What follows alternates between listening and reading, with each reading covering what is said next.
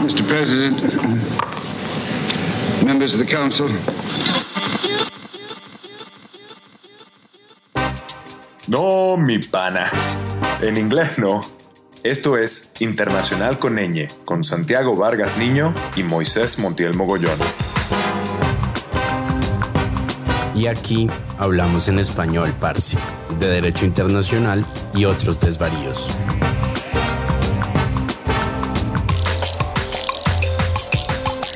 Aviso.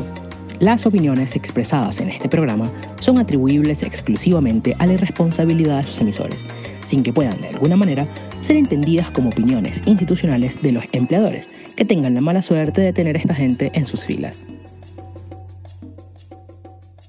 Bienvenidas, bienvenidos y bienvenides a Internacional con Ñ, su podcast de Derecho Internacional en español y charladito. Quien tiene el gusto de saludarles, Moisés Montiel, desde la gloriosa Tenochtitlán, y con todo el gusto del mundo, o preguntarle a él, me acompaña. Con todo el gusto del mundo, efectivamente, desde la enorme Bacatá, Santiago Vargas, encantado de estar contigo como siempre, Bessie, y muy honrado de presentar a nuestro invitado del día de hoy. Hoy nos acompaña Anderson Javier Dirosier de León.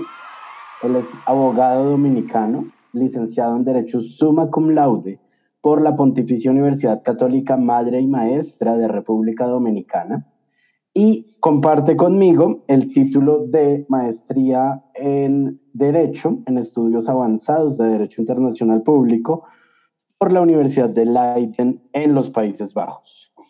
Anderson actualmente es becario de la Relatoría sobre los Derechos de las Personas LGBTI de la CIDH, pero su experiencia profesional es supremamente amplia y abarca también el trabajo para la Global Freedom of Expression Initiative de la Universidad de Columbia en Nueva York, en donde seguramente trabajó con otra invitada del podcast, Catalina Botero Marino. Em, también ha sido visitante profesional de la Corte Interamericana de Derechos Humanos y pasante tanto en las salas extraordinarias en las Cortes de Camboya como en la Corte Penal Internacional. Anderson tiene un interés particular en el área del derecho internacional público asociado a temas de orientación sexual, identidad y expresión de género, libertad de expresión y derecho penal internacional. Y recientemente ingresó a la planilla de docentes de su alma mater en República Dominicana. Anderson, qué gusto saludarte, bienvenido. Muchas gracias Santiago y Moisés por la invitación y por tenerme aquí. Yo solo quiero decir que somos ambos egresados de Leiden, pero tú lo hiciste varios años antes que yo. Que conste en acta. Por favor. Age before beauty. ¿Cómo están? Pues, Anderson, muy, muy contentos de tenerte en el programa. Además, esto, el tema que tenemos para nuestra audiencia el día de hoy es uno que ya teníamos bastante tiempo queriendo discutir, por lo menos por lo que a mí hace porque además es tal vez la parte en, esto que llamamos el derecho interamericano de los derechos humanos, que ha tenido un desarrollo pretoriano, y, hay que decirlo, muy sano y muy interesante, y que además ha retado de alguna manera, pues vamos a decir, el conservadurismo propio de muchas de nuestras culturas latinoamericanas y caribeñas, que no es otra cosa que los derechos de las personas LGBTI. Anderson, para poner la mesa, como quien dice, desde la Convención Americana, ¿no? que cuando, cuando vemos en el 1.1 las llamadas categorías vulnerables, nos damos cuenta que en, este tema, preferencia sexual, género, identidad, que, son conceptos que, tal vez sería interesante si nos los pudieses aclarar jurídicamente, solo habla del sexo. Sin embargo, sin embargo, también están las cláusulas residuales de cualquier otra índole, que, parecería referir a otras condiciones sociales y de la que efectivamente la Corte Interamericana se ha valido para poder empezar a, ampliar o hacer efectivas estas categorías de derecho. Entonces, la primera pregunta que yo quisiera hacerte, Anderson, es ¿a qué nos referimos cuando hablamos de los derechos de las personas LGBTI? Bueno, Sabes que a mí siempre me, me parece problemático cuando se, cuando se habla de la noción de derechos de las personas LGBTI, porque claro, en, en una jerga conocida, pues todos sabemos a qué nos estamos refiriendo, pero también cuando estamos conversando con grupos antiderechos, es una narrativa de plantearlo como si fuera algo distinto. Y viene ahí con esa narrativa de que, ah, no, son, son privilegios que están buscando, están buscando algo distinto a lo que ya hay. Yo por eso siempre hablo de eh, derechos humanos de las personas LGBTI, porque al final son exactamente los mismos derechos que tienen todas las otras personas, pero que responden a la realidad de las particularidades de las personas LGBTI. Y por poner algo bien sencillo, eh, tú tienes el derecho de identificarte como, como hombre cisgénero. O sea, te identificas con, con, el, con el sexo que fuiste asignado al nacer y tu expresión de género eh, es concordante con ese, ese marcador sexual que se te fue asignado al nacer. Entonces, el Estado te reconoce esa identidad y te da el derecho a ser Moisés reconocido como hombre. Entonces, cuando tú tienes una persona transgénero, al final no está buscando un, un, derecho distinto, sino que está, está buscando el reconocimiento del Estado a esa expresión de género que tiene, que en su caso no es conforme a ese sexo que fue asignado a la persona al nacer. Entonces, ahí es que yo siempre vengo de la noción de, no, son los mismos derechos de todas las personas aplicado a esa situación. Ahora, tú haces una pregunta muy interesante sobre la convención y eso me lleva a hacer dos comentarios. El primero es que en sistema interamericano los derechos de las personas LGBTI es los derechos humanos de las personas LGBTI son quizás el área que, y yo personalmente me siento muy orgulloso como latinoamericano, porque la Corte, la Comisión, es un sistema que ha sido pionero en, en estos temas, que sirven de ejemplo a nivel, o sea, mundial en todos los sistemas, nos pueden citar, ni siquiera el Tribunal Europeo de Derechos Humanos ha sido tan vanguardista. Eso lo digo por un lado. Sin embargo, por el otro lado, que es respecto a la interpretación de la cláusula de sexo como, como grupo protegido, pues esa no fue una innovación del sistema interamericano.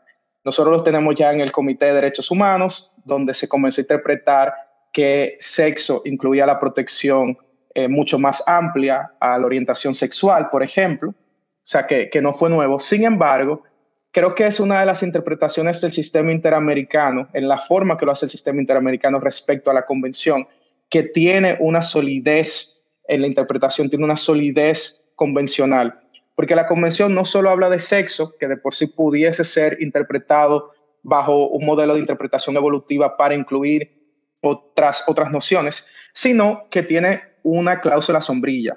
Y esa cláusula sombrilla te dice que las personas redactoras, como le llamo, los travaux preparatoires, ya concebían de alguna forma que habían otros grupos que no se estaban incluyendo de forma específica, pero que merecían esta protección eh, en el marco de la Convención Americana sobre Derechos Humanos. Es una postura supremamente interesante porque efectivamente cuando se habla de las agendas de garantía de derechos humanos de la comunidad LGBTI, estamos haciendo el énfasis en que no se están pidiendo privilegios especiales y estamos recordando que en cambio eh, esas conquistas han venido a un costo altísimo, ¿no? Desde Stonewall hasta hoy, lamentablemente se ha derramado mucha sangre, se ha privado a muchas personas de vivir plenamente, se les ha estigmatizado y aún se han tomado decisiones tanto activas como omisivas que impactan en todos los aspectos de su vida, desde la emisión de un documento de identidad personal hasta la prevención de infecciones de transmisión sexual, hasta el matrimonio y la adopción de hijos. Y por eso me parece que mm, si bien es un tema sombrilla, nos serviría muchísimo que nos dieras tal vez un paseo, un tour por algunos de estos temas en específico.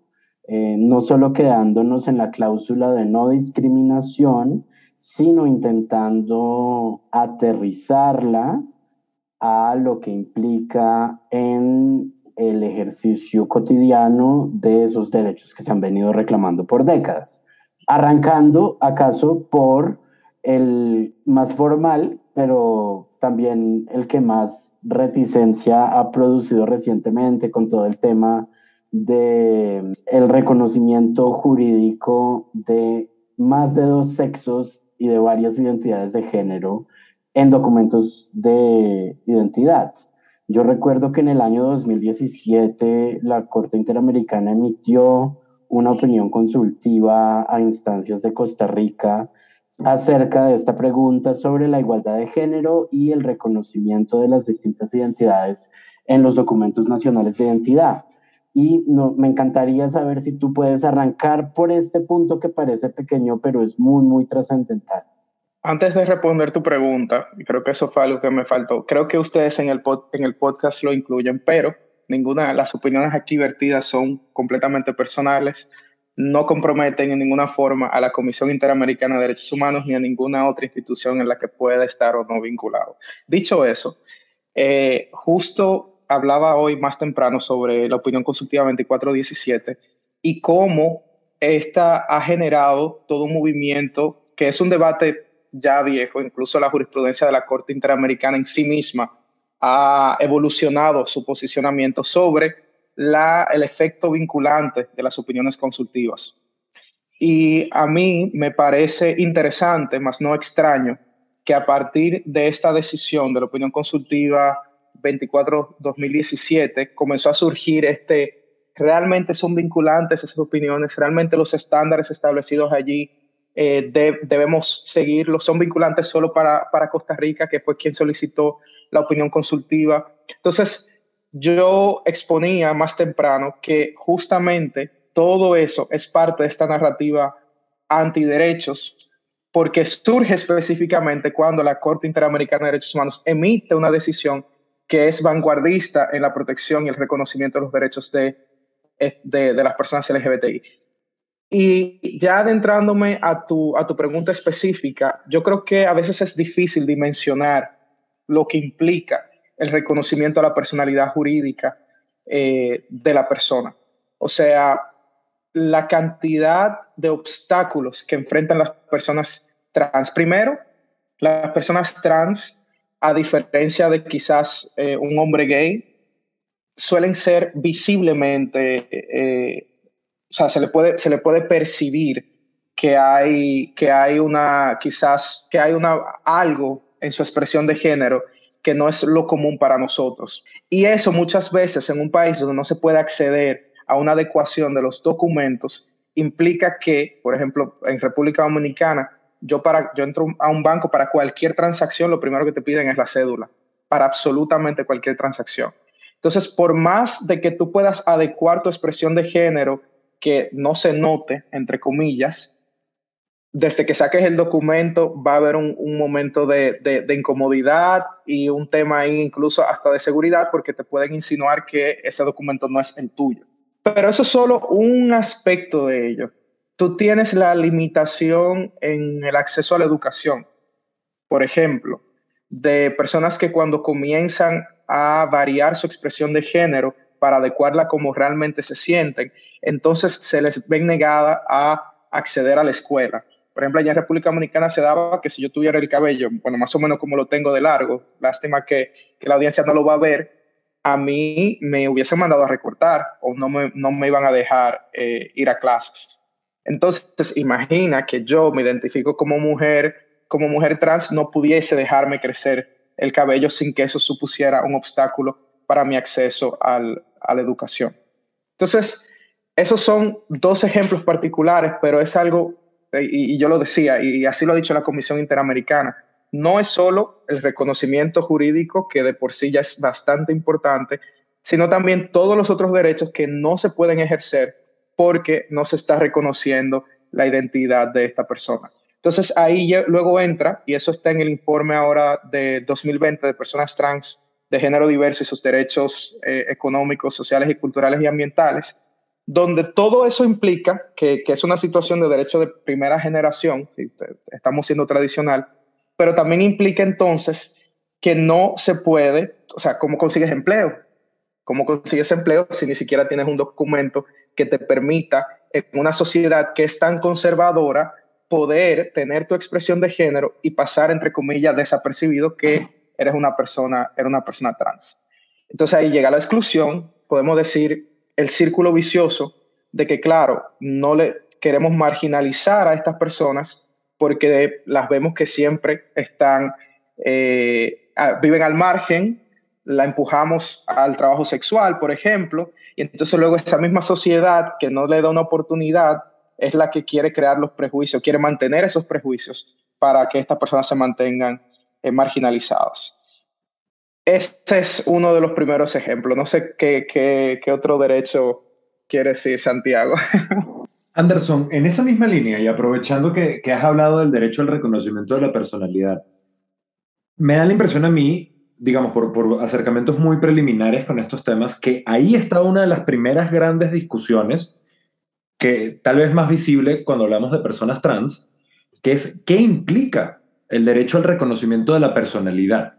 Porque tal vez de una lectura restrictiva, el Estado colma su deber cuando te reconoce a ti como una persona humana, punto, sujeto de derecho, capaz de tener deberes, capaz de tener derechos. Pero aquí tal vez la pregunta, y, me imagino la respuesta, pero tú eres el experto, esa personalidad que el Estado está obligado a reconocer comprende en sí los atributos de esa personalidad. Te lo plantearía con un caso muy puntual que alguna, que alguna vez llegó a mi atención. Eh, en Venezuela, una muchacha trans, ella tiene su representación social, etcétera, etcétera, pero como tú lo dices, todavía hay algunos marcadores físicos que la identifican de sexo masculino. Pero aquí ella, bueno, en la calle, mucho maltrato, mucha discriminación, muchas expresiones pues muy hirientes, discriminatorias, sin, sin ninguna duda. La pregunta del millón, ¿puede, ¿puede ella o podía ella denunciar, por ejemplo, penalmente por maltrato a la mujer, entendiendo que hay unas protecciones diferenciadas para las mujeres. Entonces, este derecho al reconocimiento de la personalidad jurídica comprende el reconocimiento de los atributos de esa personalidad, sexo, género, orientación sexual. ¿Cómo, cómo, cómo está el estado del arte en cuanto a esta discusión? Bueno, justamente en la opinión consultiva 2417, la, la Corte Interamericana comienza desarrollando la noción del derecho al reconocimiento de la personalidad jurídica y pareciera, que, evidentemente está en el artículo 3 de la Convención, que es sobre esa base eh, convencional que entonces procede y te habla del derecho al nombre y el derecho a la identidad de género. Entonces, la forma en que lo trata la Corte es justamente como si fuera un componente de ese derecho a la personalidad jurídica. Y ahí tú tienes, podemos decir que un principio de efectividad del derecho. No puedes tener una personalidad jurídica que tiene que ver con el reconocimiento que te da el Estado como individuo en la sociedad si no es efectivo. Y en la medida en que la personalidad jurídica no comprenda tu identidad de género, no va a ser efectivo, por lo mismo que planteamos anteriormente.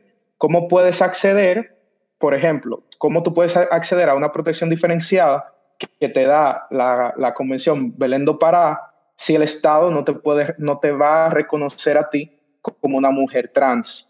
Entonces, en la medida en que no hay forma de reconocerte como mujer trans, aun cuando tienes una expresión de mujer y por ende te enfrentas a, los desafíos que se enfrentan los cuerpos femeninos en sociedades como las nuestras, pues entonces no vas a poder tener una protección efectiva eh, en tanto a la que se te correspondería si realmente se, te estuviera reconociendo la personalidad jurídica como tal. Yo lo diría, lo pondría así. Eh, es interesante cómo lo, hace, cómo lo hace la Corte, porque no se crea un derecho nuevo, o sea, no se crea un derecho de la nada, sino que utiliza este fundamento, este fundamento convencional que me parece también, también me sólido. Siendo honestos, sabemos mucho que, que, hay mucha creatividad en el sistema, en el sistema interamericano, pero creo que esta ha sido una, creo que ha sido un uso de, una interpretación evolutiva eh, sostenido.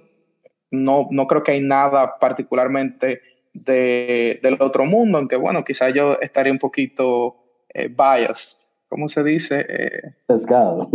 Sesgado, tener un poquito sesgado.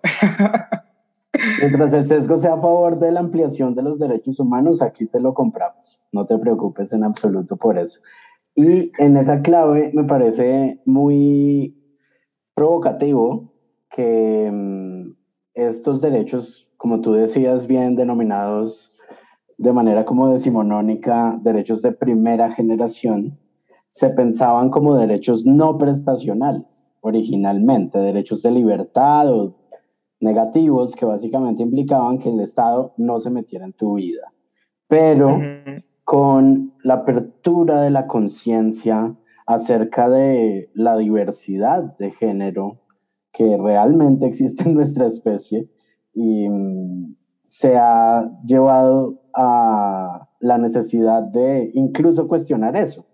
Porque, por ejemplo, volviendo a la opinión consultiva de la que hablábamos, 2417, la Corte opinó que Costa Rica debía garantizar un procedimiento expedito, confidencial y totalmente consensual para el cambio de la identidad de género en los documentos de identidad, sin pedir pruebas médicas, sin exigir terapias hormonales de conversión, nada por el estilo, pero eso ya es poner una carga prestacional en el Estado. De igual manera, por ejemplo, si una persona de limitados recursos económicos no se siente identificada con el sexo que le fue asignado al nacer y desea realizar un tratamiento médico para lograr finalmente esa armonía entre su ser interior y el sexo biológico, em, puede que tenga que acudir a la vía judicial, un amparo en México, una acción de tutela en Colombia, para que el sistema de salud le cubra ese tratamiento que no está, eh, digamos, garantizado por un plan obligatorio de salud o un plan básico de salud. y, y ahí yo quisiera saber, pues, de qué manera juega la Corte tanto en su interpretación evolutiva de la Convención Americana y el resto de normas del sistema, como en la emisión de sentencias y el seguimiento a las mismas para garantizar que el Estado haga cuando en principio el derecho era que no hiciera. Buenísima. Mira, no sé si esto es primicia, pero debería hacerlo. Hace, hace un año, dos años, bueno, yo sé, yo no había, no había comenzado en la comisión porque participé en ese proceso, la comisión solicitó una opinión consultiva a la Corte Interamericana de Derechos Humanos sobre enfoques diferenciados en materia de privación de libertad. Y ahí desarrollaba un sinnúmero de grupos en situación de vulnerabilidad, eh, incluyendo personas LGBTI, que mm, preguntaba a la comisión, ¿tienen los estados que adoptar medidas positivas, medidas especiales, enfoques diferenciados para garantizar que estas personas estén en prisiones en las mismas condiciones de igualdad? Y eh, evidentemente esa es, la, esa es exactamente la lógica para responder a tu pregunta. Y es que si nosotros tenemos, y era lo que nosotros argumentábamos, yo, yo fui eh, eh, amicus de este proceso, y era lo que argumentábamos era cuando hay una limitación a la libertad de, a la libertad personal y estás privado de libertad, no es no vas allí para castigos corporales, no vas allí para, para tener violaciones sexuales, no vas allí para eh, para, para, servir de, de, comerciante de drogas, etc. O sea, hay un sinnúmero de situaciones a las cuales las personas LGBTI están particularmente expuestas. Entonces, para que esa pena siga siendo exactamente la misma para todas las personas a las que se someten, el Estado debe adoptar ciertas medidas que puedan equiparar esa situación. Esas medidas pueden ser distintas. Por ejemplo, en las personas trans se da el tema de de cómo lo ubican, en qué, en qué, en qué plantel la, ubican a la persona, que a veces lo ubican en un plantel donde está sobreexpuesta a, a, violencia sexual, pero por, otro lado, lo que se da a veces es una sobreprotección donde se manda aislamiento la persona solo porque no la pueden mantener con, con las demás. Y eso es el Estado no asumiendo esa prestación especial, porque en vez de diseñar un espacio adecuado para que, para que estas personas puedan estar, pues la mandan a, a, las, a las detenciones en solitario. Pues esa es la misma lógica que la, que la Corte ya ha aplicado, la Corte Interamericana, donde se ha reconocido que deben haber medidas especiales, deben haber medidas enfoques diferenciados.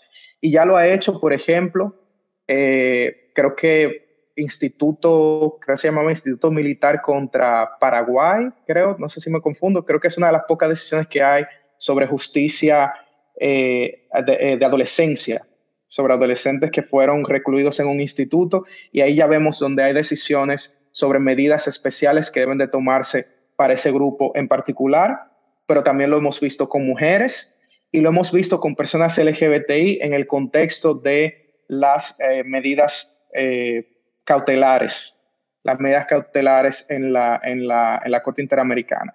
Entonces, esta nueva, esta nueva solicitud que ya lo está deliberando, se supone que no sé por qué, pero debió de salir la decisión ya, está siendo deliberada por la composición anterior de la, de la Corte va a tratar ese tema con, con cada uno de los grupos mencionados por la comisión en el contexto de privación de libertad. Lo que tenemos es la, la, misma interpretación de toda la convención, de todos los instrumentos convencionales, pero tomando en cuenta que estamos evolucionando de ese concepto formal del principio de igualdad a un concepto sustantivo. Y eso implica que el Estado entonces tiene que garantizar que esta igualdad es efectiva, que esta igualdad no, no es eh, la igualdad de la que hablan, de la que hablan muchas veces las personas antiderechos, de que, pero la constitución, en mi país dicen, pero la constitución dice que somos iguales. Lo dicen mucho con, la, con las cuotas para la igualdad de género en posiciones electivas. De, ¿Por qué se necesita eso si la constitución dice que somos iguales? Yo siempre respondo, sí, somos iguales, pero ¿cuántas presidentas hemos tenido en República Dominicana? Ninguna. Entonces yo le digo, no te dice algo, no, no te dice algo eso. Entonces sí, eh, vamos caminando hacia, hacia esa igualdad sustantiva y la Corte ya lo tiene en su jurisprudencia, ha sido muy enfática sobre eso y creo que de ahí se desprende que los estados como parte de sus obligaciones tengan que asumir estas prestaciones y tengan que garantizar que incluso en esos derechos de, de déjame ser, porque claro, la estructura como se ha hecho el Estado, se supone que yo soy tener un nombre, pero ese nombre necesita un reconocimiento estatal. Entonces, hay que garantizarlo en ese sentido. Ahorita que, que te escuchaba hablar, Anderson, de, de, todas estas iniciativas que han surgido desde, desde el claustro interamericano, digo aquí detalles laterales, ¿no? En preparación de, de esta entrevista, yo aquí, y le confieso a toda la audiencia, yo soy muy tramposo cuando me toca trabajar cosas interamericanas porque siempre, cada vez que me llega algo, lo primero que hago es pelar por los cuadernillos de jurisprudencia de la Corte H, que son una maravilla, dan para todo. Pero fíjate que justamente este es el cuadernillo 19, me parece. justamente aquí lo estoy chismoseando. En verdad es uno de los más cortos que tiene la Corte. Por supuesto, es un tema relativamente reciente. Todavía estamos como que un poco tirando a, a ver cómo vamos a hacer esto. Y por supuesto, la cantidad de referencias a la opinión consultiva que ya hemos discutido aquí, pues es importante. Pero me gustaría ahorita que estoy viendo el índice y retomando algo, Anderson, que decías al inicio, ¿no? No son derechos nuevos. A mí, a mí me gusta mucho polemizar con, con las categorías vulnerables y decir, no, mira, no existe tal cosa como, o sea, esta premisa mercadotécnica de los derechos de las mujeres son derechos humanos o los derechos de las personas LGBTI o la categoría que tú quieras. Creo que es una premisa que puede conducir al engaño en el sentido de todos tenemos los mismos derechos humanos. Y este, el segundo gran debate que, sobre el que me gustaría nos contaras un poco, yo operativamente, y no sé si aquí el, el bruto soy yo, cuando hablo de, esta, de estas categorías o de la forma en que se ajustan los derechos o que el Estado debe garantizar el ejercicio pleno de estos derechos para las categorías protegidas, lo veo todo un poco bajo el paraguas de la no discriminación. La no discriminación es un derecho modal, se, se tiene que ajustar a su receptor para garantizar. Es como, por ejemplo, con las personas con discapacidad. No hay un derecho humano a la rampa. Lo que hay es el derecho humano al acceso a la educación. Ah, bueno, si, eso, si ese acceso físico significa una rampa, entonces el derecho de no discriminación, ahí es donde está la exigibilidad. Pero fíjate ahorita, Santiago, Santiago mencionaba algo y un poco para, para vamos a decir, test the limits, como para, para ver hasta dónde estira esta premisa, ¿no? Supongamos en el caso de una persona que quiere hacerse una, una reasignación eh, por vía de terapia de sustitución, de terapia de, reemplazo hormonal. Una reafirmación. Ah, perdóname, gracias. Eso, esto es lo bueno. Aquí también, aquí también aprendemos. Esta persona quiere reafirmar entonces, a ver, el Estado tiene que proveer el derecho a la salud, que además entendemos que, que es una formulación a lo Godzilla, ¿no? El máximo nivel de bienestar posible. Bueno, creo que es razonable decir, parte de ese bienestar es poder conformarme interna y externamente. Pero sería exigible en clave de derechos humanos si yo no tengo recursos o si necesito un permiso de importación especial para traerme mis pastillas, exigirle al Estado en clave no discriminación y en clave del derecho a la salud la provisión de esas hormonas. Sí, yo lo que creo, o sea, lo, lo creo viable desde el derecho a la salud, pero no creo que esté limitado solo al derecho a la salud. Y una de las teorías, y ahora estoy pensando en esto por, por toda la conversación que hemos tenido de, Catalina Botero, y es que cuando, cuando Catalina Botero era relatora especial para libertad de expresión, hubo un caso donde se hablaban de la categoría de expresión protegida que eran personalísimas, que de hecho hay un caso donde se habla de la protección de la lengua, de la lengua materna de una persona privada de libertad que le impedían hablar era una persona indígena, una lengua, eh, un idioma indígena y le, prohíban, le prohibían utilizar su, su, lenguaje. Pues bajo esa misma lógica se habla y se ha hablado en la jurisprudencia de la Corte de la protección de la expresión de género como una categoría protegida bajo el artículo 13 eh, de la Convención Americana sobre los Derechos Humanos. Entonces, bajo esa noción, tú pudieses también argumentar, además de, de, hacer el argumento, porque porque claro, de hacer el argumento de que el derecho a la salud en su amplitud te dice que para tú estar bien, eh, eh, no solo física, sino también psicológicamente, tú quieres que tu cuerpo, eh, tu expresión de género esté adecuada a tu identidad, a tu identidad de género. Pero fuera de eso está también tanto ese reconocimiento, ese derecho al reconocimiento de la identidad autopercibida, incluye entonces que si tú tienes el derecho en este estado de expresar tu identidad de género como hombre cis, pues yo tendría también el mismo derecho a expresarme como una persona trans. Entonces, bajo esa lógica del principio de igualdad, implicaría que el Estado debe garantizar las condiciones para que yo pueda acceder a ese derecho, que, o, acceder a, mi, a mi expresión efectivamente y reconocida efectivamente, que en este caso sería a través de, ese proceso de hormonas. Así, así es que yo lo veo y de hecho, en esta opinión consultiva, una de las preguntas era exactamente sobre, sobre eso en el, en el contexto de las prisiones.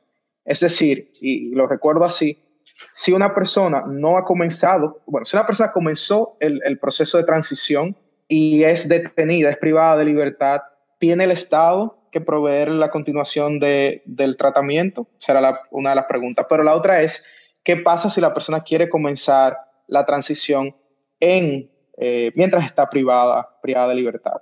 Y creo que hay una respuesta muy sólida para, para decir que, que sí. Yo creo que lo que es un poquito más desafiante en ese contexto, aunque ya no tanto por la jurisprudencia de la Corte, pero lo más desafiante desde un tema muy, muy, muy, muy técnico es el fundamento del derecho a la salud en el sistema interamericano y todo el debate de la justiciabilidad. O sea, que eso es algo que no tenemos, no tenemos que, retomar, pero por eso creo que hay muchas otras vías eh, donde también pudiese ser ese un argumento válido, eh, sostenido, eh, desde, desde otros derechos, como la libertad de expresión. Ese no, ese no se lo esperaban. Veo en la cara que ese no se lo esperaban. Sí, no, realmente suena... Sí, no, esa, esa fue la tirada por izquierda. Ajá. Gol, cantamos el gol. Pero mira que ahora que hablas de libertad de expresión, eh, se me viene a la memoria el caso IBE contra Bolivia, que se refiere pues a una instancia en la cual una institución médica estatal se abstuvo de informar plenamente de los efectos secundarios de un tratamiento médico a una paciente que quería interrumpir voluntariamente su embarazo. Eh, y la Corte Interamericana señaló pues que había un deber de, entre comillas, transparencia activa de parte de las instituciones estatales que implicaba no solamente, digamos, proporcionar respuestas a los interrogantes que plantea un paciente en el contexto de la prestación de la salud, sino de hecho casi que preventivamente proveer toda la información relevante para que se pueda garantizar un consentimiento informado. Y de nuevo intentando hacer un puente entre salud y libertad de expresión, como tú hiciste ahora, yo quisiera preguntarte si tú crees que una lectura conjunta de ese derecho a la, a la transparencia activa de las entidades del Estado, aunado al reconocimiento de la personalidad jurídica y de las distintas orientaciones o expresiones de género como eh, circunstancias sociales distintas que ofrecen un margen de protección especial bajo el artículo 1, numeral primero de la Convención, podríamos incluso hablar de un deber de promoción de las agendas de igualdad por parte del Estado. Como, ¿sabes? Diciendo, usted, Estado, Santiago, Santiago nos quiere obligar a ir a ver Buzz Lightyear a todos. y pagado por el Estado. Esto es comunismo del siglo XXI. Ningún socialista. Mientras, mientras ibas construyendo esa pregunta, me iban subiendo así la risa, la sonrisa. Ay, qué fuerte lo has puesto, Santiago, qué fuerte. Eh, ¿Qué te digo? Yo creo que, a ver, primero ya se ha, en el sistema interamericano ya se ha hablado del deber del Estado de restringirse al momento de pronunciarse de manera estigmatizante contra ciertos grupos. Pero ahí estamos hablando de, de, parar. De hecho, hay un caso eh, de Venezuela. Hay un caso de Venezuela de un proceso disciplinario, me parece que era un proceso disciplinario contra jueces y el entonces presidente, parece que Chávez hacía una, una locución y eso impactó todo. Entonces ahí hay como un párrafo de libertad de expresión en la decisión entera, eh, pero, pero es muy bueno. Ahora bien, yo tengo que ser conservador en esta, no quiero, pero tengo que ser conservador. Yo entiendo que, que lo más que se le podría exigir al Estado es eh, cierto nivel de neutralidad, yo diría. O, o, no sé si es como con lo que yo sería feliz yo como, como, como hombre gay, yo sería feliz con la neutralidad. Eh, por ejemplo, en el sentido de que, poniéndolo en sentido práctico, porque me dijeron que hay muchas audiencias, eh, que la audiencia es distinta. No es lo mismo tú decirle al Estado que, que un chico, o sea, el Estado que tiene que promover en las escuelas que un chico tenga novio, puede tener novio, puede tener novia, puede tener novia. Esa es una opción. Y la otra opción es que tú le digas al Estado, mira, para de decirle a los chicos que deben tener novia y dile que está bien tener pareja. Yo con eso me sentiría bien, de que haya un nivel donde no hay una predeterminación hacia una modalidad política, porque al final es una decisión política. Y, vamos a hablar de Bad Bunny, como, como hablaba aquí con un amigo eh, psiquiatra que decía, Bad Bunny es un genio. Y cuando ustedes escuchan esta canción que es de eh, la que dice, Titi me preguntó, tú ahí ves cómo a los niños desde pequeños se le dice cuántas novias tú tienes. Y aparte del problema de cuántas novias tú tienes, desde el aspecto de género, que a las chicas no se le preguntan, también no te preguntan cuántas parejas tú tienes. Entonces yo creo que el Estado debería ser lo suficientemente neutral, hacer algo así como, como hace Francia, que a veces me parece un poquito tóxico, pero como hace Francia con el principio de laicidad, de que, bueno, aquí dejemos, bueno, pues no hay por qué eh, desde el Estado implantar un modelo, sino vamos a dejar, vamos a dejar que la gente sea. Ahora bien, hay otra cuestión y es que hay temas que son parte ya de la salud pública. Y ahí es donde nosotros hablamos de educación sexual. Los jóvenes, que es un problema que siempre, siempre atan, porque siempre identidad sexual en la narrativa antiderecho es eh, educación sexual y anti, y anti ideología, ideología de género. Porque evidentemente en los grupos antiderecho y los grupos religiosos eh, de ultraderecha te dicen que hay que esperar a tener 21 años y casarte para tú poder tener sexo. Pero eso entonces genera que en países como República Dominicana o Nicaragua hay unos niveles alarmantes de, de, de embarazos juveniles porque muchas veces no saben qué es lo que está pasando. Entonces, esa información el Estado tiene que darla. Igual como el Estado tiene que dar información relativa a las enfermedades de transmisión sexual. Y también tiene que explicar que en cierto tipo de, de, contacto puede haber mayor prevalencia de, por ejemplo, ahora el, el monkeypox, ahora la, la, la viruela del, del, simio, así que se llama, simic en español. Ahora bien, eso debe ser controlado de que no haya un discurso estigmatizante. Y ahí volvemos con, un, con una obligación negativa de parte del Estado. Pero así vamos todos a ver Buzz Lightyear pagado por el Estado. No, no creo. Y especialmente no, no, en nuestra, no en nuestra región. Si yo le soy muy honesto, y esto es algo que lo voy a decir ahora, porque sé que ya tenemos un buen rato, pero era algo que yo quería decirlo y quería que quedara grabado yo diciéndolo en un espacio como este, es que yo siempre digo que nosotros las personas abogadas tenemos un problema y es que creemos que podemos solucionar todo desde el derecho. Y como que todos los problemas del derecho se pueden resolver. Como hacen los congresistas, vamos a hacer una ley para bajar el precio del petróleo. Y eso entonces me ha llevado a mí a pensar, eso me ha llevado a mí a pensar que claro que el trabajo que nosotros hacemos es muy importante, claro que el trabajo eh, a, a, nivel de derecho internacional de los derechos humanos cambia, transforma la realidad de, de, las poblaciones LGBTI en la región, tiene un impacto. Sin embargo, sin embargo, nosotros pudiéramos ahora mismo a nivel del sistema interamericano resolverlo todo, tener los mejores estándares, y eso no va a implicar, de hecho, pueden cambiar las leyes en todos los países de la, de la región ahora mismo a, los estándares más avanzados, y eso no va a implicar automáticamente una aceptación real de las personas LGBTI. Entonces, eso eh, para mí es un tema bien alarmante porque eh, en mi trabajo lo veo, hay estados que tienen, tienen legislación muy avanzada y tú luego tienes quejas de personas que dicen, mira, yo puedo reconocer mi identidad de género autopercibida, pero me siguen discriminando. Entonces, hay que hacer un cambio cultural y hay que hacer un cambio cultural desde el que me parece que quizás el derecho internacional se pudiera enfocar en guiar, pero el derecho internacional no va a ser suficiente para generar, para generar ese cambio de, forma efectiva. Quería quedar grabado por ahí. No, no, no, excelente. Y fíjate, Anderson, eh, la, la, doctora Botero Marino nos hacía una reflexión similar sobre el tema de, de, la tolerancia y la libertad de expresión. Y nos cuesta, nos cuesta asumirlo, porque al final del día esto es lo que hacemos. Pero sí, el derecho no es la panacea universal.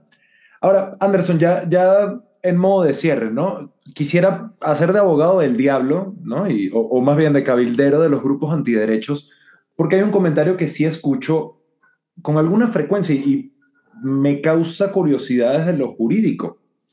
Entiendo, por supuesto, que para una persona que de repente se asume desfasada entre su sexo y su género y, el sufrimiento que eso le debe causar, la decisión de ah, bueno, mira, no, no, no soy hombre, soy mujer o, o tengo otra identidad, no es una decisión ligera. Y como decíamos anteriormente, el hecho de ser hombre o mujer o tener determinada identidad sexogenérica tiene consecuencias jurídicas muy materiales, entre otras leyes aplicables. Pero ¿qué pasa? Y, esto es, por supuesto, un, hipotético cuando, cuando en el evento de que hubiese volubilidad en eso, hoy me siento así, tal vez en un par de años me siento de otra manera, pero después quiero revertir, sufre la certeza jurídica, sobre todo en cuanto a, la esfera de derechos de la propia persona y lo que puede esperar del Estado y del resto de la sociedad en el caso de, de que sea más de un cambio a lo largo de la propia vida. O sea, me, me podría, si las leyes lo permiten, reasignar en, en, mis documentos oficiales mi sexo tantas veces como quisiera. Yo te quisiera hacerte una, una, una pregunta para atrás, pero vamos a hacer la retórica para seguir respondiendo. ¿Cuál es la afectación al Estado? ¿Cuál es la, la afectación a la, a la sociedad que yo pueda cambiar mi género? ¿O no? Esa es mi pregunta, mi pregunta retórica. Y esa es una lógica de argumentación que, que a mí me gusta aplicar mucho, porque a veces yo veo mucha gente como que peleando por muchas cosas, pero yo digo como, ¿cuál es el agravio? Como, como, como dicen lo, los abogados civilistas. eh, no, hay no, hay, nulidad sin agravio, dicen allá en República Dominicana. Entonces yo decía, ¿cuál es el agravio? ¿Cuál es la afectación? En este caso, muchas, muchas veces se habla de privilegio. Ah, no, que me voy a cambiar de, de género por un privilegio, o, porque ahora quiero ser de, de, ese grupo, o porque quiero tener un beneficio. Y muchas veces esa es la misma lógica de no, porque la orientación sexual es una preferencia. Y yo a veces me quedo como con conociendo nuestras sociedades, lo difícil y conservadora que son, ¿tú crees que yo voluntariamente voy a escoger pertenecer a un grupo marginalizado? O sea, ¿cuál es el beneficio que yo, que yo estoy ganando? O sea, no, lo entiendo. En ese sentido, yo no, no soy una persona trans, me parece muy, muy, muy complejo eh, ponerme en sus zapatos. Creo que eh, es, o sea, algo que yo no puedo ni, imaginármelo, lo difícil que debe ser poder o sea, llegar a esa decisión, lo cual también me llega a entender que si luego de tú hacer la transición eh, y, reafirmar tu género, te das cuenta que en 5 o 10 años tienes que volverlo a hacer, pues tiene que ser un proceso igual mucho más complejo. Ahora, yo no veo la afectación en, en, el Estado. Y de hecho hay personas no binarias hay personas que no se identifican con un grupo y no se identifican con el otro. Y hay personas también que son, que son fluidas. Pero en esos casos eh, hay, que, hay, que, hay estados que ya tienen una protección específica, hay estados que ya reconocen a personas eh, no binarias y eso te permite entonces también tener cierto nivel de fluidez eh, en cuanto a tu expresión de género. Pero luego me llega de, vuelvo a esta pregunta de, de la utilidad, ¿no? Y creo que es una reflexión nosotros como sociedad. ¿por qué le damos tanta importancia? Eso es como el tema de los baños. Es el, tema de los baños. O sea, queremos ponerle al baño una etiqueta de que, de que si son lo que parece visualmente un hombre o, visualmente una mujer, porque al final lo que le ponen es como un vestidito o no, los hombres también se pueden poner vestidos, pero si reflexionamos mejor, en nuestras casas los baños son para todos los géneros y no pasa nada. O sea, no pasa nada.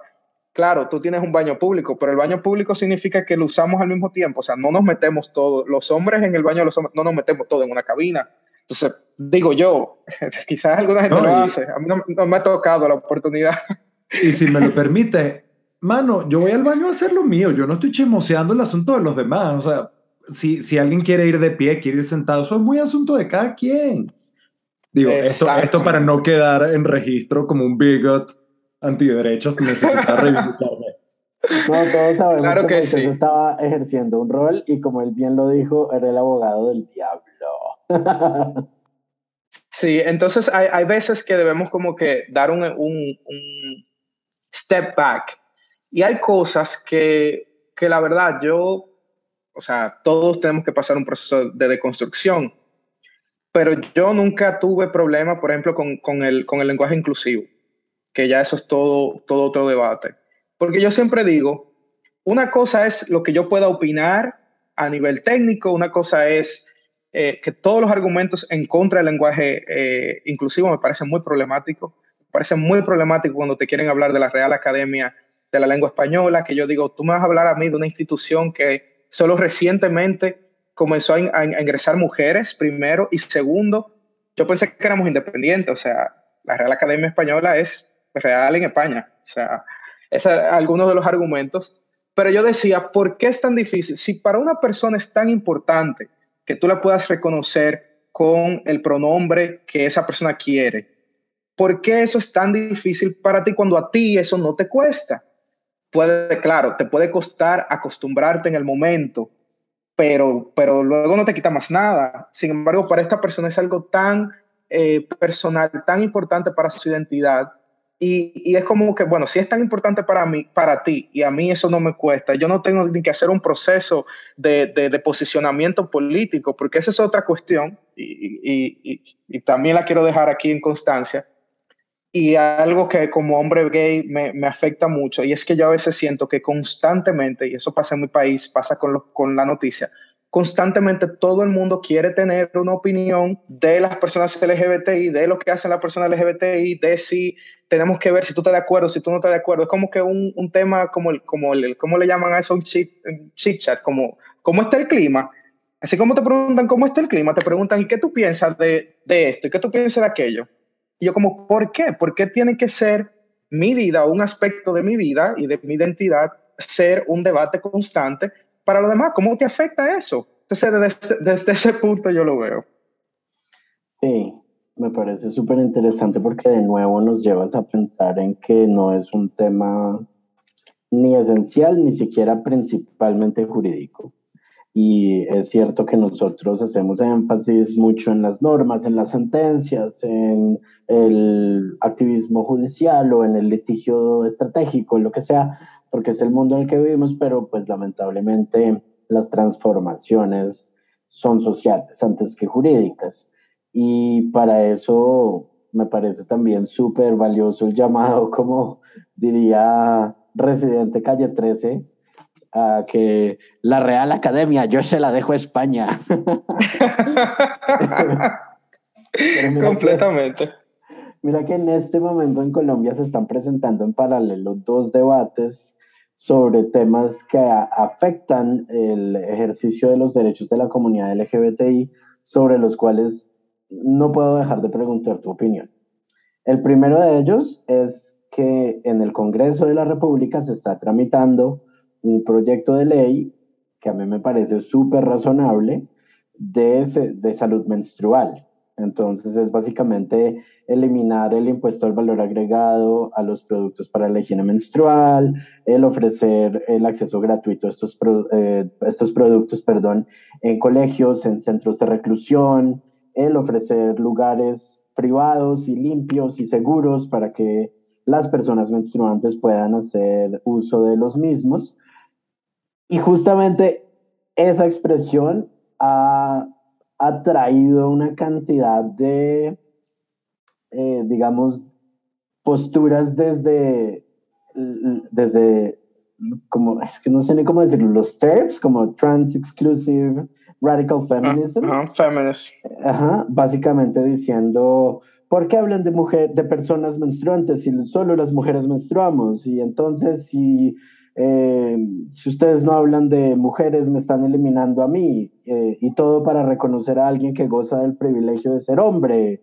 Y, ¿sabes? Como una cantidad de, de posturas que son súper chocantes, pero que hacen parte del mainstream en el debate colombiano y yo quisiera saber si eso allí entraría en, eh, digamos, no solo esa neutralidad estatal de la que tú hablabas, sino de pronto sí en por lo menos un contrapeso a la retórica del odio contra las personas trans, porque sabemos bien que pues menstruan también los hombres trans. Los hombres trans.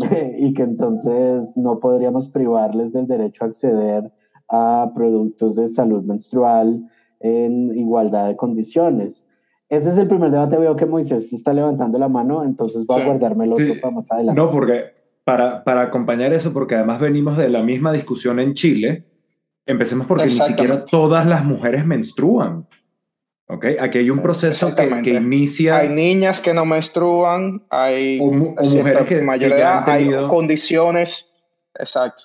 Entonces, sí, no, nada más para acotar eso, porque ya vengo un poco podrido de esta misma discusión en Chile. Sí, de acuerdo. Bueno, entonces esa, esa es una. Si tú consideras que pues dado que se está tramitando una iniciativa legislativa que es eminentemente una forma de acción estatal, se debería ir tal vez un poco más allá de la mera tolerancia o neutralidad mejor em, a una agenda de inclusión. Y la segunda es que, el, si no estoy mal, el fin de semana pasado o hace unos pocos días hubo un evento bastante triste en el cual una pareja de hombres gay fue víctima de una agresión horrible por parte de vecinos por el simple hecho de estar dándose un beso en, en los labios. O sea, una expresión de amor que terminó convertida en un escándalo que llevó a una reacción en redes sociales muy fuerte, muy polarizada, y que devino eventualmente en la celebración de una besatón, que sería un poco, pues, una forma de derecho a la reunión pacífica, ¿no? Y a la libertad de expresión en procura de garantizar el respeto a estos derechos, eh, que es el derecho a amar, esencialmente. O sea, no me parece que pueda haber algo más inhumano que negarle a una persona el derecho a amar. Eh, pero entonces, la pregunta allí es si tú consideras que, mm, de nuevo, el Estado debe intervenir de alguna manera para mediar esa, eh, esa controversia o si es mejor que sencillamente se aleje porque lo más probable igual es que mande al ESMAD a pegarle a la gente. Déjame comenzar aclarando, porque tú, tú me has puesto aquí como un, como un republicano minimalista que no quiere que, que el Estado intervenga. Cuando yo me refería a la neutralidad en, el, en la pregunta, varias preguntas anteriores en la escuela y de si debían promover eh, la diversidad y tal, me refería a que debe haber un discurso neutro en cuanto a que hay una predeterminación de que todos somos heterosexuales y todos somos cisgénero. Entonces yo decía que el Estado no necesariamente tiene que decir eh, todos somos, todos somos eh, heterosexuales o todos somos gays o somos heterosexuales y gays, sino que podía mantener esa neutralidad de que hay muchas cosas y, y, vamos a ver dónde llega cada quien. O sea, no hay por qué, no hay por qué encasillarnos, ¿no? Esa era la neutralidad. Pero definitivamente, en el último caso, tú tienes hechos de violencia. Claro que sí, que el Estado, que el Estado tiene, que, tiene que involucrarse. Y en la medida de lo posible, en la medida de lo posible, el Estado tiene que reconocer y normalizar. Pero esa medida de lo posible es en la misma medida que el Estado normaliza otras situaciones. Por ejemplo, si tú tienes un Estado que hace anuncios, un Estado que hace anuncios, pues el Estado, como entiende que hay personas LGBTI en esos anuncios, eventualmente tienen que haber, si ellos van a involucrar parejas, tienen que haber parejas, eh, parejas LGBTI. Ahora bien, quizá lo que yo diría es, bueno, porque un Estado está haciendo anuncios, pero si vamos a hacer los anuncios, tienen que haber personas LGBTI, tienen que haber parejas LGBTI, así como tienen que haber personas que representen toda la demografía, se dice demographics, todas las personas que haya. Si es en Colombia, que hay personas que son eh, de tez más blanca, pero también tú tienes el, Caribe colombiano, que son negros como yo, pues tener toda esa diversidad en, esos anuncios. Eso por un lado. Ese eh, de los besos, claro que si el Estado tiene que involucrarse, queremos que no sea que, se involucre y que vayan y golpeen también a la pareja, no, pero el Estado tiene que prevenir, tiene que prevenir la violencia, tiene que investigarla y, y hay unos deberes y unas obligaciones muy claras en el sistema interamericano al respecto. Otra pregunta, la primera, wow, esa sí estuvo buena, pero se me fue. Eh, ah, la ley, personas, sí. Mira, a mí me parece un tema muy eh, complejo de tratar, especialmente cuando nosotros estamos en un espacio, ahora mismo, tres hombres eh, cisgénero, tratando un tema de que es básicamente entre, entre mujeres cis lastimosamente TERS y, que puede haber un tema ahí sobre, sobre personas trans. Sin embargo, desde un punto muy, muy, muy pragmático, sin ánimo de meterme nada de la discusión, esta ley lo que busca es generar esa igualdad sustantiva a la que hablábamos con las personas que tienen una carga desproporcionada en acceder a productos de cuidado de higiene personal eh, debido a la menstruación. Si nos vamos desde esa desde ese aspecto práctico, el Estado no está buscando una mejoría para la mujer. Porque si tú eres mujer y no menstruas, eso no va a tener ninguna, ninguna implicación. Entonces, el objeto de la ley son las personas menstruantes. Claro, en el discurso feminista, tú lo que tienes es la noción de que se está eliminando eh, la noción, el concepto de mujer como persona política en el Estado y, pueden ser, de nuevo, pueden ser cuestiones que pueden tener su validez o no. Eso es otra discusión, la que entiendo que hay personas mucho más entendidas y mucho más expertas y, que, y que la viven, ¿no? Porque eso es otra cosa importante, que la viven, que no es nuestro caso. Pero en el caso de esa ley, al final es la menstruación. O sea, muy bien pudieron pudieron ni siquiera decir persona menstruante, pudieron no referirse a la persona y hablar sencillamente de la menstruación. Evidentemente quizás eso no es un lenguaje políticamente correcto y decir, bueno, mira, todos los productos de la menstruación, eh, vamos a reducir los precios, vamos a quitar el impuesto. Y, y, sí, y se reprodujo la discusión en Chile, se reprodujo en, en Colombia y en las noticias llegaron a República Dominicana. O sea, a República Dominicana de Chile llegó, convencional de Chile elimina a mujer de la constitución por haber hecho una referencia eh, a personas menstruantes. Y en República Dominicana los medios de comunicación tienen un poder especial para, para eh, atacar esos miedos que tiene la gente sobre temas que realmente muy, muy poco le afectan. Pero bueno, de levantar esos miedos así. Y, esa sería mi posición. Muy, muy sensata. Dejando de lado este tema de, de, del borrado de identidades, lo que quiera que sea que eso signifique, este, ¿qué, ¿qué, les parece si nos fijamos ahora a que Anderson nos dé cuenta de su identidad con respecto a nuestras preguntas de fuego rápido? Anderson, aquí la modalidad es muy sencilla. Nosotros te preguntamos y tú nos dices lo primero que te salga de la cabeza. ¿Va? Okay. Lo primero, porque nos encanta estar encendiendo pleitos regionales. ¿Cuál es, de, de, de, estas exquisiteces dulces, cuál es la única y verdadera que debe ser tenida por cierta? ¿El dulce de leche o el arequipe? El dulce de leche, definitivamente. Ni titubió al hombre. No, ahí la superioridad del conocimiento es indiscutible. eh, la segunda Mira que hacérsela a un hombre como tú es súper, súper apropiado.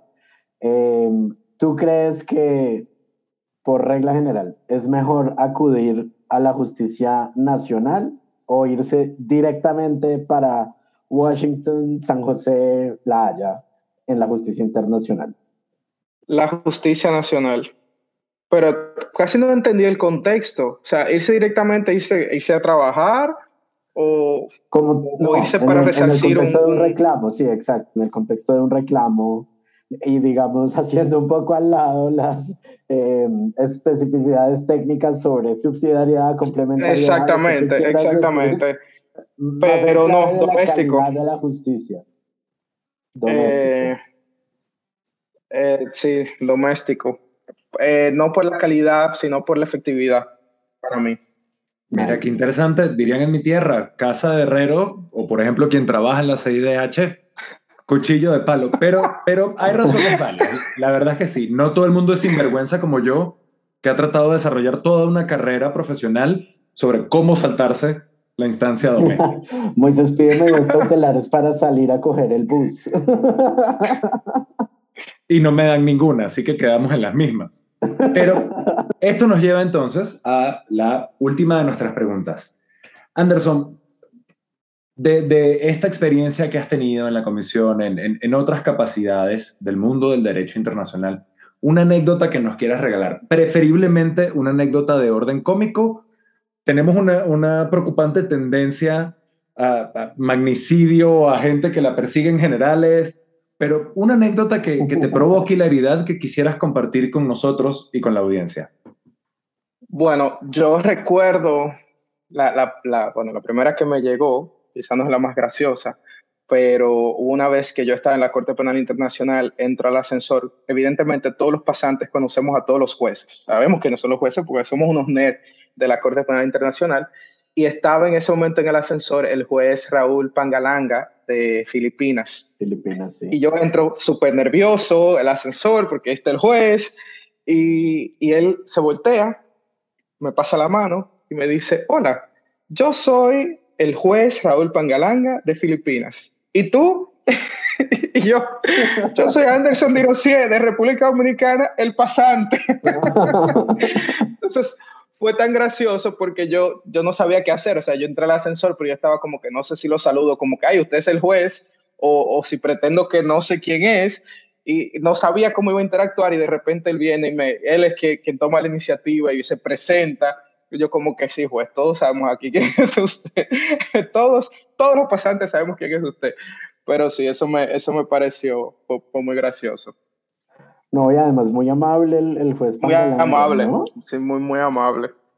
Sí, sí especialmente, y creo, y creo que eso tiene, tiene que ver, bueno, no sé cómo, no puedo hablar por toda la región, uh -huh. pero en República Dominicana es, son, bueno, cuando vienes de esa cultura, te sorprenden algunas cosas, porque eh, digamos que los profesionales del derecho somos bien particulares y ya cuando tú llegas a ciertas posiciones eres todavía mucho más particular, entonces mucho más, hay más distanciamiento, eh, no, tú no sueles ser tan afable. Yo recuerdo, y le, voy a dar una extra, que esta no es en tribunal, esto es en Leiden, yo recuerdo cuando el profesor Pierre Darjan, que era eh, eh, registrar adjunto de la, de, la, Corte, de la Corte Internacional de Justicia, teníamos una clase como de cuatro horas o cinco horas y hacíamos un break de almuerzo. Y cuando, cuando salimos de la clase, yo veo a Pierre Darjan con una de estas bicicletas pequeñitas que se arman y se desarman y sale en su bicicleta y yo me quedo pensando, si yo estuviera en República Dominicana, algunos de mis profesores estuvieran saliendo en su BMW, que su Mercedes, que no sé qué, y este señor, que fue prácticamente secretario, secretario de, la Corte Internacional de Justicia, míralo, en su bicicleta. Entonces, eso, eso te, te, enseña mucho, te enseña mucho cuando vienes de un contexto como, como el de nosotros. Sí, tienes toda la razón. Y es una lección que uno debe llevar consigo por si obtiene el, el, privilegio ¿no? y el mérito profesional de llegar a esos cargos para nunca hacer sentir inferior a alguien por el simple hecho de que sea menor o tenga otras tareas en la organización. Y efectivamente es algo que nos hace falta aprender en la región. En Colombia en particular, la displicencia con la cual los funcionarios de alto rango tratan en la generalidad de los casos a sus subordinados es realmente lamentable. Entonces, mil gracias por compartir ese recordatorio de que uno puede ser incluso juez de la Corte Penal Internacional y seguir siendo un buen ser humano. Exacto. De todas maneras, lo de, lo de ir en la bicicleta está muy bien, muy ecológico, en vez de ir en, en el BM. Sin embargo, algo que, que sí habría que decir, si tienen la oportunidad de ir en la patineta voladora de Marty McFly, ahí sí pueden ver para abajo a todo el mundo. Se lo ganaron. Era, es muy malo el chiste, pero no me podía quedar sin hacerlo. Está terrible, terrible. terrible. Creo que lo que pasa es que Moisés está pidiendo hace rato que hagamos un episodio como de derecho aeroespacial y no hemos conseguido todavía con quién. Yo voy, yo, yo estoy intentando tomar una clase ahora de, de Derecho Aeroespacial en mi, mi nueva maestría, a ver si, me, si tengo suerte. Anderson, ponte las pilas y te volvemos a traer al programa, pero por el momento me parece que ha llegado la hora del triste adiós. Anderson, un millón de gracias, qué, qué sabrosa, qué dinámica esta charla y sobre todo qué pedagógica. Gracias a ustedes por la invitación y, gracias por el reto siempre. De, no es la primera vez que se me acorrala, se me acorrala a hablar de los derechos de las personas LGBTI, pero al menos fue un acorralamiento muy amable de parte de ustedes. Un gran gusto. Y siempre lo será, Anderson. Muchas gracias. La amabilidad, sin lugar a dudas, fue mayoritariamente de tu parte. Muchas gracias por tu tiempo, por tu generosidad y por compartir el conocimiento que has desarrollado a lo largo de años de activismo y práctica judicial en estos asuntos. Sin más, entonces se despide desde la ciudad de Bogotá, en Colombia, Santiago Vargas. Bessie, un abrazo también para ti. Abrazo recibido y retornado, no el mismo, uno distinto. Y se despide desde la Ciudad de México, Moisés Montiel. Esto ha sido, señoras, señoras, señores, o como se autoidentifiquen, Internacional con Ñ. Nos escuchamos en dos semanas.